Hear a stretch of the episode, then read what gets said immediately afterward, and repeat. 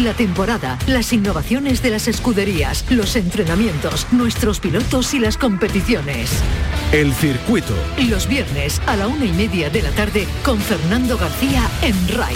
RAI, Radio Andalucía Información. Buenas tardes Andalucía. Si el fin de semana pasado teníamos doblete, este fin de semana no tenemos ni Gran Premio de Fórmula 1 ni Gran Premio de motociclismo.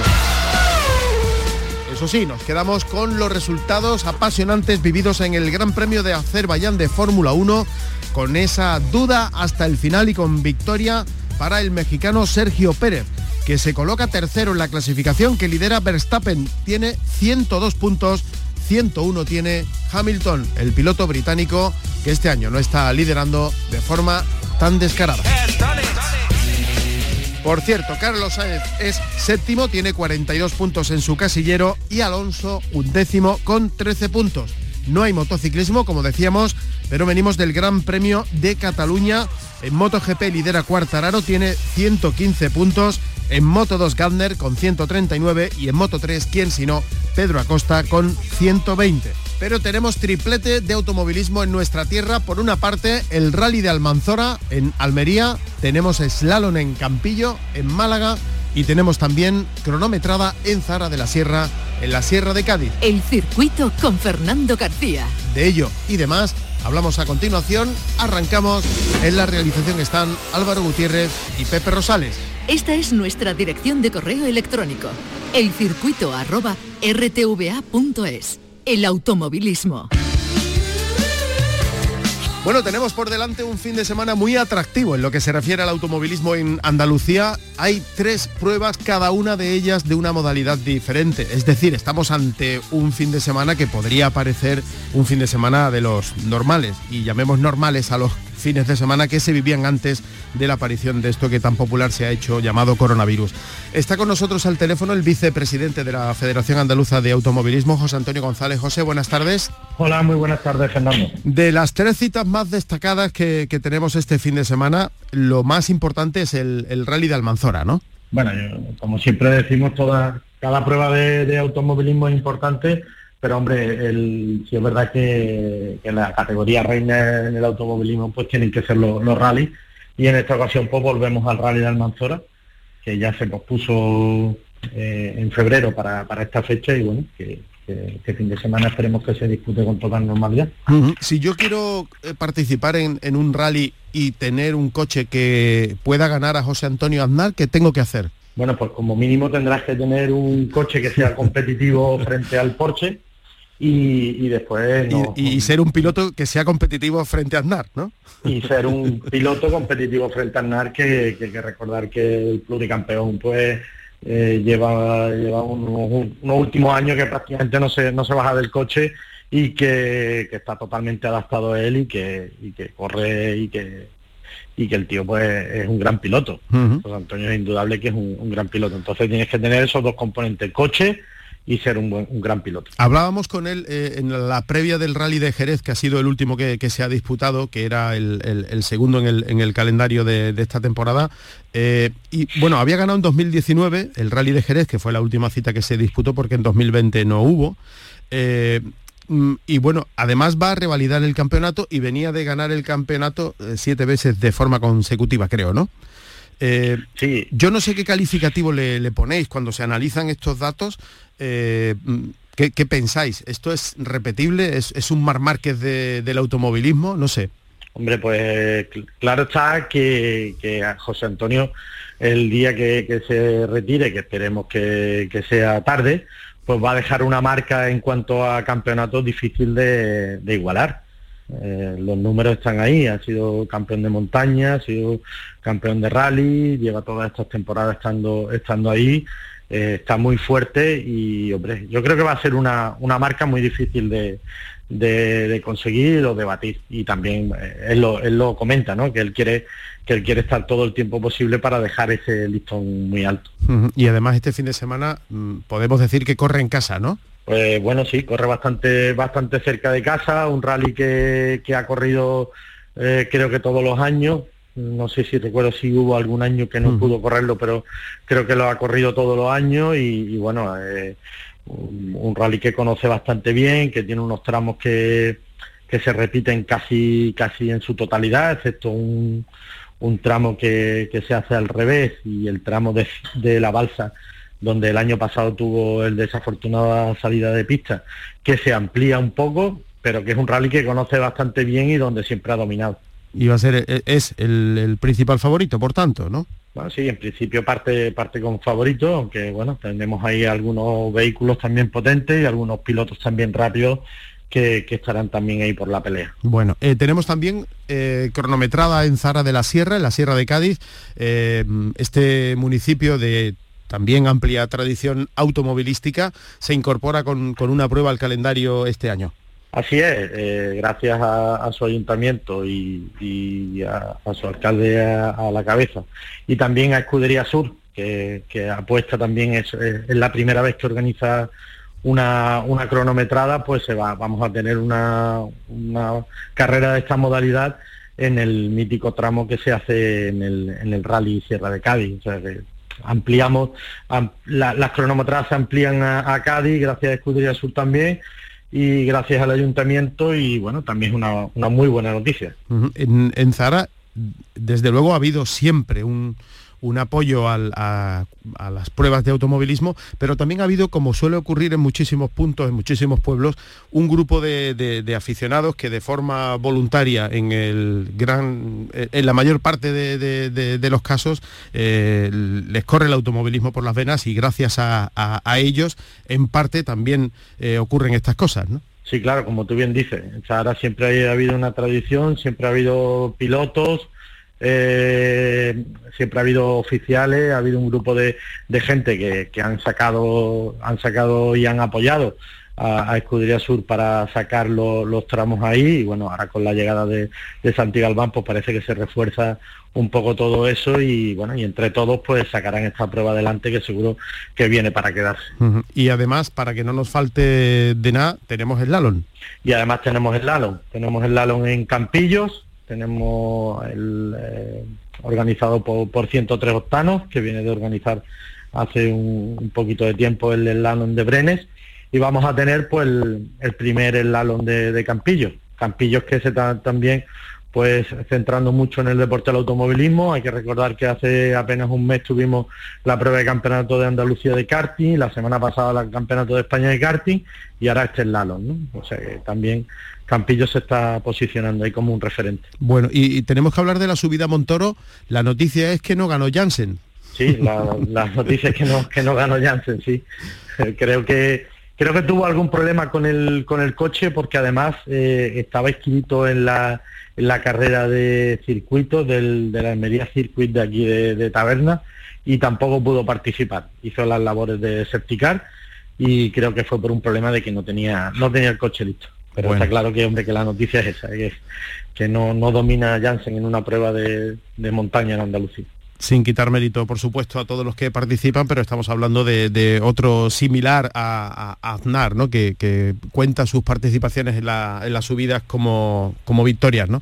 Eh, bueno, supongo que entonces por delante un fin de semana muy, muy entretenido. Sí, por delante un fin de semana muy entretenido, que como siempre trataremos de estar en, en los máximos sitios posibles, trataremos de estar ahí para para echar una mano a, los equipos, para echar una mano a los organizadores, a los voluntarios, oficiales. Estaremos ahí tratando de arropar eh, todas las pruebas y bueno, y esperemos que sea, como viene siendo habitual en este año de vuelta a la normalidad, que sea todo un éxito deportivo y que no tengamos que lamentar ningún accidente ni ningún tipo de problema. Creo que va a hacer frío, ¿no? Sí, sí. Eh, aquí en la zona esta, sobre todo en la zona de Almería, estamos estamos ya reservando las chaquetillas y, los plumones para. Y los neumáticos de, lluvia, ¿no? Sí, eh, por, la mañana los equipos han decidido montar neumáticos de niebla y por la tarde lluvia. José Antonio González, vicepresidente de la Federación, muchísimas gracias por atendernos como siempre, que vaya todo bien el fin de semana. Muchísimas gracias a ti, Fernando, y nos vemos en las carreras este fin de semana.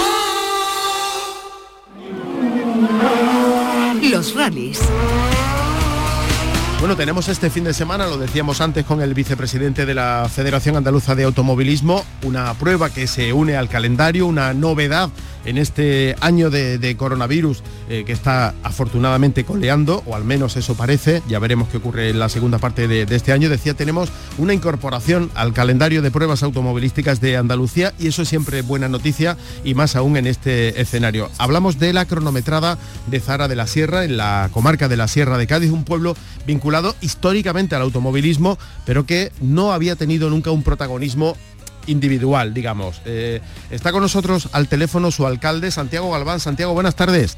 Hola, muy buenas tardes. Eh, muchos años de relación con el automovilismo, pero eh, decía que, nunca ha tenido un protagonismo único para el pueblo, ¿no? Efectivamente, además es un pueblo con, muchísima afición. siempre lo comento. Creo que en la sierra, en la sierra en general, hay, hay mucha afición al automovilismo y en Zara en particular también, ¿no? Y te puedes imaginar el, orgullo que supone para todos los aficionados, entre los que me incluyo, el tener una, una prueba propia aquí en nuestra, en nuestra localidad, como esta primera cronometrada, que además nace con, carácter de continuidad, ¿no? Esperemos que, podamos seguir haciéndola, porque bueno, estamos diferentes administraciones y estamentos de la mano, como es la Diputación Provincial de Cádiz y la Federación Andaluza, eh, dispuestos, como digo, a continuar celebrando año tras año esta prueba, una prueba eh, de dos días de duración, ¿no? Que, ya también como alcalde pues me interesaba que tuviera eh, dos días de duración, por, evidentemente por los motivos económicos que pueda repercutir en el pueblo.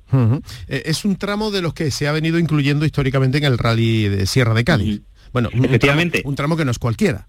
Además, la famosa curva de enlace con la 9104, del, tramo que pasa del, efectivamente del rally Sierra de Cádiz aquí en Zara. Un tramo absolutamente espectacular. Son dos curvas eh, muy interesante. Sabéis, la prueba es poco más de un kilómetro 100 metros, la cronometrada. Eh, sabéis las características de este tipo de, de pruebas y como yo siempre digo, es auténtico espectáculo, ¿no? Precisamente en pruebas cortas es donde mejor vamos a poder disfrutar muy bien los aficionados. Tenemos incluso cuatro pilotos locales eh, de los 25 inscritos, que yo creo que es una cifra bastante aceptable para ser el primer año que se organiza la, la crono y eso deseando pues que, que, podamos disfrutar de dos jornadas de automovilismo muy muy muy interesantes ¿no? y sobre todo sí quiero hacer especial hincapié en las medidas de seguridad, ¿no? Que se van a poner, evidentemente, los espacios, las distancias, el uso de mascarillas. Está todo perfectamente preparado, estamos muy encima para, para eso, para que salga perfectamente bien la prueba. Eso le iba a decir, eh, Zara de la Sierra, su municipio, se ha destacado en los últimos meses por, por luchar contra el coronavirus de una forma eficaz, ha sido noticia nacional e internacional. Eh, por ese motivo, ¿cómo han compaginado las dos cosas? Bueno, bien, la verdad es que bien. Fundamentalmente tengo que decir que es gracias al comportamiento de los vecinos y las vecinas, porque es cierto que, ha colaborado todo el mundo, ¿no? Siempre pongo el mismo ejemplo en el asunto de la hostelería, en el que los negocios incluso fueron más allá a la hora de separar las mesas más de dos metros, en todas las medidas que implantamos, en toda la, en toda la ayuda. Y ahora, evidentemente, con la recuperación ya que estamos viendo y, los eventos que se están produciendo, ¿no? Porque no solo este, sino que ya estamos empezando a tener eh, varios eventos en el municipio que son también necesarios. Eh, bueno, una cuestión psicológica también de salida de la, de la pandemia y evidentemente económica. Eh, siempre muy pendientes de cualquier protocolo, ¿no? Siempre tenemos reuniones pues con la policía, con Guardia Civil, con los agentes económicos y sociales, tratamos de tener una mesa de trabajo en la que poner de acuerdo los pros, las contras, digamos, y nos imaginamos eh, lo que es el evento en sí para poder tomar medidas de, seguridad y estamos todo el mundo muy concienciados, ¿no? Yo creo que, es la clave, ese trabajo en equipo y esa previsión fundamental, ¿no? Y, y en vista, ya te digo, de la apertura de movimiento de personas y la apertura económica de actividad que ya nos hace falta. ¿Y el que quiera, por tanto, puede ir? Sin, sin ningún tipo de problema. Además, hay espacios que se han preparado, se han adaptado. Eh, sabéis, además, que es una zona con un importante desnivel en, la, orografía del terreno. Hay varios puntos donde van a poder ponerse los, aficionados. Habrá también voluntarios para distribuir a los mismos. Habrá personal de protección civil, habrá personal de seguridad, habrá personal también de la Guardia Civil. Y tuvimos una reunión de seguridad con el subdelegado del gobierno que también están muy implicados en, en el evento, es decir, está todo absolutamente controlado y esperamos además que tengamos una importante afluencia de, público, porque como ya te digo y sabemos, hay muchísimos aficionados y, aficionados ávidos por, por, ver otra vez las pruebas de automovilismo. No es la segunda que se celebra en la provincia de Cádiz, después del Rally Ciudad de Jerez, y por lo tanto me consta que hay interés en venir a disfrutar de esa jornada y yo hago un llamamiento a la tranquilidad, a la calma y al cumplimiento de medidas y que podamos disfrutar todos sin ningún tipo de incidente. Alcalde, ¿cómo ha ido la inscripción? Pues muy bien, creo que comentaba antes que hay 25 inscritos, que para ser el primer año que se celebra la prueba en Zahara es una cifra considerable. Sobre todo además que vienen muchos pilotos de todas partes de Andalucía. Sabéis que es campeonato de, Andalucía eh, puntuable para el campeonato de, Andalucía eh, vamos a recibir pilotos de, todas las provincias y por lo tanto gente que incluso no conoce nuestro pueblo, ¿no? Que, seguramente se irá más enamorado para volver a repetir el año que viene, incluso para atraer a más participantes, ¿no? Así que estamos muy satisfechos con esa participación. Y comentaba además que hay cuatro pilotos de Zara, cuatro pilotos locales, o sea que, creo que, que, también es un es significativo de la afición que tiene el pueblo de Zara al automovilismo. De momento usted nos ha inscrito, ¿no? No me he inscrito, no me he inscrito, pero he tenido oportunidad, sí, porque es cierto que un piloto local me planteó, me planteó participar, incluso me dejó su coche, ¿eh? lo tengo que decir. Además, muy buen amigo, muy buen amigo mío de la infancia. Corriendo su riesgo, ¿no? Corriendo su riesgo, ¿no? Pero ya le, ya le dije que, bueno, que por ahora prefiero, prefiero permanecer en la organización y disfrutar desde fuera del espectáculo, más allá que pueda dar alguna vuelta y, e inspeccionar el recorrido, que bueno, que sabes que me encanta estar dentro de la acción. Por eso le decía, porque su afición por el automovilismo y por el motociclismo no, es nueva. No, evidentemente, evidentemente de hace, de hace muchos años, ya de pequeño, ¿no? Yo recuerdo cuando las primeras consolas, allá por, por los años 80 y principios de los 90, que me gustaba comprarme los juegos de, de videojuegos. Tengo siempre la anécdota que me compré a finales de los 80 un videojuego llamado Jorge Martínez Gaspar y después al cabo de los años tuve la ocasión de entablar cierta amistad con él como vicepresidente del circuito de velocidad de, de Jerez y le comentaba la anécdota porque todavía guardo el juego de Jorge Martínez Aspar, ¿no? También tuve aquel famoso juego de Carlos Sainz, en fin, la verdad es que todos esos juegos formaron parte de mi infancia y de la afición que ya fui forjando con el mundo del motor. Y la responsabilidad que tuvo en, algún momento reciente de, su vida, como decía, vicepresidente de Cirgesa, la sociedad que gestiona el circuito de, Jerez. Ahí en los últimos meses le tocó gestionar la posibilidad de la vuelta de la Fórmula 1, y estos son palabras mayores al trazado andaluz. Eh, estuvimos muy cerca, ¿no? Sí, bueno, como buen aficionado eh, entendía que, era un sueño, ¿no? Que Jerez volviera a disfrutar de la, de la Fórmula 1 y así se lo trasladé a la alcaldesa por, entonces, hace unos años, también a la presidenta de Diputación, y efectivamente pues nos pusimos manos, manos a la obra, porque ya te digo, porque además soy de las personas que piensan que los sueños están para trabajarlos y para conseguirlos, ¿no? Y realmente se estuvo muy cerca, vamos, eh, se estuvo muy cerca al punto de, de casi culminar las negociaciones a falta de, de financiación. Es verdad que nos pilló el cambio de gobierno en la Junta de Andalucía, se cambiaron los interlocutores. Yo luego, eh, como bien sabéis, eh, salí eh, en rumbo y felizmente soy alcalde de, mi pueblo ahora mismo y me he desvinculado un poco de, todo tipo de, negociaciones, pero bueno, yo creo que, que Jerez, como, como gran capital del motor, necesita y merece que en un futuro la Fórmula 1 vuelva nuevamente a nuestro circuito. no sé si tiene tiempo para, para ver el Mundial de Motos, en la tele por lo menos. Sí, lo, intento, siempre saco un hueco para, para el Mundial, también para, para Fórmula 1 y el Campeonato Mundial de Rally, que también me gusta me gusta vivirlo. todos los palos. Así que, la, única plataforma en la que estoy dado de alta en casa de Tazón, porque bueno, porque marca el, mundo del motor en, general y me gusta estar informado. Además, hoy en día es cierto que con las redes sociales pues uno está muy al tanto y tiene al alcance de la mano cualquier tipo de información. ¿no? Bueno, qué, qué pelotazo el de Pedro Acosta, ¿no? Bueno, totalmente. Además, no me sorprende, lo vi correr de muy joven ya en nuestro circuito hace, hace unos años, pero es verdad que, bueno, está superando las expectativas, ¿no? No, no pensábamos que, que, un piloto tan joven iba a conseguir los resultados que están, que está consiguiendo. ¿no? Yo además apunto, apunto porque como sabéis tuvimos el, proyecto de, la Talent, de la Escuela de Motor. Ahí quería llegar, a Muñoz. De competición, efectivamente, y apunto, apunto porque tenemos un par de corredores, a los dos David, ¿no? Especialmente, bueno, hay uno que está consiguiendo unos resultados absolutamente espectaculares, ¿no? Eh, en, la rookie, así que, bueno, eh, no sé si si puede seguir los pasos de Acosta, ojalá, porque sé que además que es un chico humilde, un chico muy trabajador, con una familia que está, que está encima, yo creo que son los ingredientes perfectos. Una familia que además que deja que, el profesional, en este caso José Luis Cardoso, que es un excelente director de, equipo, esté encima precisamente de los niños y de lo que tiene que estar, porque he visto casos en los que la familia quizás se involucraba demasiado en el desarrollo deportivo del niño y en este caso tengo que decir que es absolutamente lo contrario, que creo que es precisamente lo correcto y lo justo y lo necesario, ¿no? Y de hecho se están viendo los resultados con, con estos chavales que, bueno, nos están dejando sorprendidos, ¿no? Esperemos que sigan así, esperemos que sigan esforzándose. Yo hablo, hablo mucho con David, hablo mucho con David porque tengo, tengo mucha amistad con él y bueno, nos seguimos también en las redes sociales y tal. Y casi todas las semanas estoy, estoy hablando y, bueno, ya te digo que siempre desde la humildad, el esfuerzo, eh, les recomiendo que evidentemente no dejen nunca los estudios, se tiene que formar. Además, ya le he dicho que el día que llega MotoGP tendrá que hablar en inglés perfectamente, incluso antes.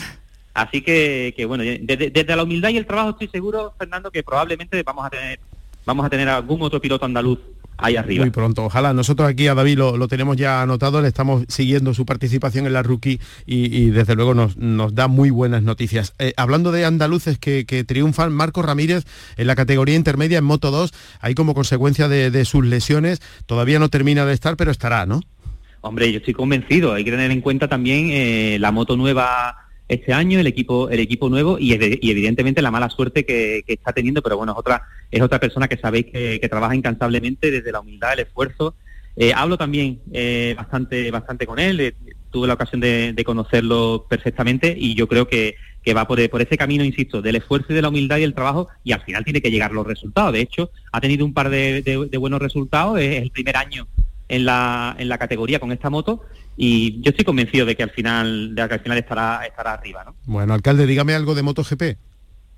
De MotoGP eh, podemos hablar de que de Mar Márquez por ejemplo que se le espera no se le espera o no yo, creo que hay que tener más paciencia no quizás hemos sido todos en general no eh, no es si excesivamente optimista también porque él nos ha demostrado que, no es normal no que no es un ser humano normal y, y es un extraterrestre montado en una moto no entonces quizás teníamos unas expectativas demasiado elevadas, pero no hay que olvidar el tiempo de, inacción que, ha tenido por la, por la lesión tan terrible.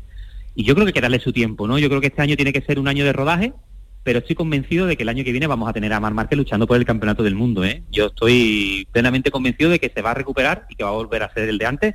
Simplemente hay que darle, hay que darle su tiempo. Yo creo que no hay que, no hay que presionarle más allá de lo que estamos haciendo, insisto, todo el mundo, porque yo creo que, que las expectativas eh, eran, claras y evidentes, ¿no? Por, eso, porque lo ha demostrado en los últimos años, Pero bueno, esperemos que esperemos que algún otro piloto, parece que yo a mí también parece que, puede estar ahí, ¿no? En la, en la pelea, ¿no? está, está, brutalmente fuerte este año, va a ser muy complicado, va a ser muy complicado ganarle el campeonato a Cuartararo. Pero bueno, por lo, por lo menos hay emoción, ¿eh?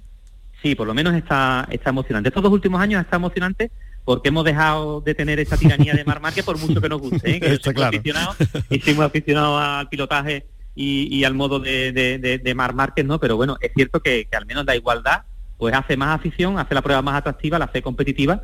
Y oye, mm, eh, igualmente es un reto el año que viene para el propio Mar Márquez poder enfrentarse sin duda, a, sin duda. a Cuartararo, a Joan Mir, es decir, a los últimos campeones del mundo y a otros pilotos jóvenes que están pegando muy fuerte. Sí, que vienen ya subiendo. Tenemos también a, Jorge Martín, ¿no? que una lesión la, ha la parado en seco pero la progresión de Jorge Martín estaba siendo espectacular este año también. Ahora le voy a hacer una pregunta que no se la van a hacer nunca en un pleno en Zahara de la Sierra, pero que es, difícil. ¿eh? ¿Usted cree que debe retirarse Valentino Rossi? Pues es complicada, sí, es complicada. Por el lado romántico no me gusta, no me gustaría que se retirase. Eh, pero siempre he pensado que los deportistas de alto nivel, los deportistas históricos, se deben retirar en el punto más alto. Y te pongo el ejemplo de Michael Jordan. Michael Jordan el día que anotó la canasta del el sexto partido contra Utah, ganó su sexto anillo con Chicago Bulls y, hizo un final espectacular, fue un último minuto para la historia. Al cabo de dos años volvió con Washington. Eh, evidentemente, con la edad que tenía, con 40 años, unas cifras espectaculares, nadie había promediado más de 20 puntos por partido. Pero yo pienso que el momento de la retirada hubiera sido cuando metió esa canasta y ganó el sexto anillo, en el culmen de su carrera.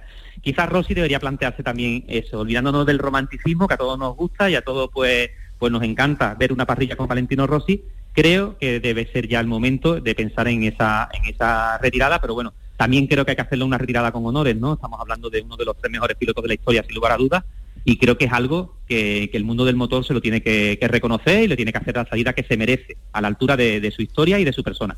Yo de todas maneras leí una vez un comentario eh, en, en, las redes mm, sobre este debate, si debe o no debe retirarse Valentino Rossi esta temporada, y había una opinión que me llamó mucho la atención que decía, Valentino Rossi es tan grande que puede hacer lo que quiera.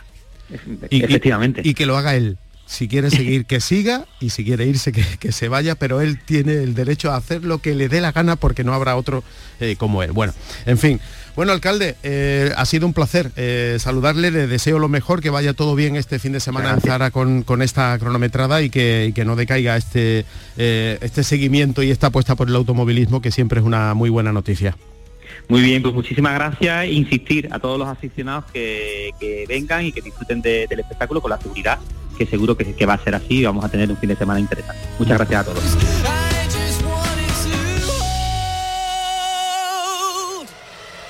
Fórmula 1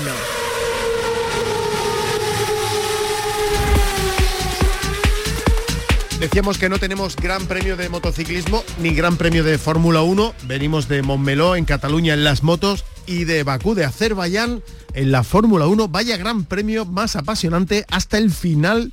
No se sabía quién y creo que no acertó casi nadie. Pablo Cosano, buenas tardes. Hola, ¿qué tal? Buenas tardes. ¿Tú acertaste? No, yo lo que dije es que iba a ser espectacular eh, y, no nos equivocamos porque mm, fuimos testigos de la carrera de Fórmula 1 más corta de la historia. Después de todas las vueltas que se dieron al circuito urbano de, Bakú, hubo una bandera roja por un segundo accidente, por una explosión de un neumático, en este caso el que iba líder de la, carrera, Verstappen, y eh, Michael Masi, el director de carrera, decidió hacer una resalida en parado, en parrilla, con, la, eh, con dos vueltas que quedaban y fue absolutamente emocionante. Ganó Checo Pérez, podio absolutamente inesperado. Segundo, Sebastián Vettel, que estaba ahí a la caza y captura de lo que pudiera, el mejor resultado de Aston Martin. ¿Quién se lo iba a decir, eh? Ahí está. Y tercero, eh, un Gasly que se lo peleó hasta el final contra eh, Leclerc. Fuimos también testigos de una salida espectacular de Fernando Alonso que resalía en la décima eh, posición y logró subir hasta la sexta plaza y que sacando codos. Y que demostró que se puede adelantar. Hombre, por favor. Y además demostró que sigue siendo un zorro como, como, como ninguno. La verdad es que fue muy bonita la carrera, espectacular hasta el final. Eh, y luego Pirelli tiene ahora que explicar qué ha pasado con esos neumáticos. El primero que explotó de Lance Stroll, el segundo de Max Verstappen, los dos casi en el mismo lugar al principio de la larguísima recta de, Bakú. Pirelli ya ha avanzado que parece que son pinchazos eh, por suciedad en la pista, no por desperfectos de la rueda, pero bueno, es sospechoso que ocurran los dos en el mismo lugar en dos neumáticos que más o menos tenían treinta y tantas vueltas con la misma eh, antigüedad. Así que bueno, estamos pendientes de lo que diga Pirelli en esa investigación que está haciendo. ¿A Pero ¿A dónde iba Hamilton? Eh, bueno, el bueno de Hamilton es que fue absolutamente espectacular. No conocíamos que tenía un botón de eh, Magic Brake, de, freno mágico que se pulsa para calentar de más los frenos en una vuelta de calentamiento, en la vuelta inicial Parece ser, eh, según él, que se le olvidó desconectarlo y se quedó sin el freno habitual en la primera curva, que es verdad que le cogió la posición a Checo Pérez. Si no hubiera tenido ese fallo, probablemente eh, Hamilton hubiera, ganado, la carrera. Pero bueno, hasta el mejor escriba hace un borrón y en este caso pues eh, cogió las de Villadiego Hamilton no se lo creía absolutamente nadie con ese recto que se marcó pero, que le vino muy bien a Verstappen. Bueno, a Verstappen, que se quedaba con un rosco, también se fue con un cero Hamilton, que quedó el 16, eh, creo que fue el número 16. Pero ya no se mueve la clasificación. No, no se eh, mueve. Verstappen sigue liderando, ¿quién nos lo iba a decir? Se mueve en la de constructores, porque los puntos que cogió Checo Pérez en el Mundial para Red Bull son oro, porque tampoco puntuó eh, Botas, que fue uno de los grandes ausentes, grandísima decepción la del piloto sí, finlandés. parece que no va a tener muchas más opciones. Absolutamente mm. hundido. ¿eh? Mm. ¿eh? por cierto, Pérez, subidón en la clasificación, se coloca tercero, tiene 69 puntos, Hamilton 101 y cuatro más, solo cuatro más tiene Verstappen. Imagínense cómo está la pelea. ¿eh? Está todo muy Bueno, pues eh, viva la Fórmula 1, que te voy a decir. Sí, deseábamos que llegara este momento de, diversión claro, de igualdad, claro. tanto dominio de Mercedes y del británico Hamilton. Bueno, Pablo, gracias. Un abrazo. El circuito con Fernando García en RAI.